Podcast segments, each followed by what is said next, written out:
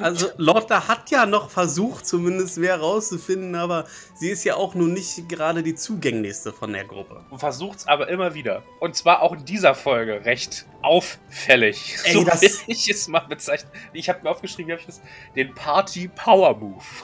Ja, ja, der Party Power Move direkt im Anschluss ans Duell, als dann herausgefunden wurde, dass sie ja noch gar nicht so viel herausgefunden haben. Und ich dachte mir so, ey, von all den Mädels, die den Party Power Move machen könnten, Ja. ausgerechnet die, die so eine abstoßende Optik hat, dass da sowieso sich keiner angezogen fühlt. ja. Also der Fakt allein, dass du weiblich bist, reicht halt auch nicht immer aus. Okay. ja. Ich meine, was ist der Party Power Move? Im Endeffekt ist der Party Power Move, sich alleine hinzusetzen und alle hart anzustarren, zu warten, darauf angesprochen zu werden. Genau. Ja, das ist der Party Power Move, laut Lottner.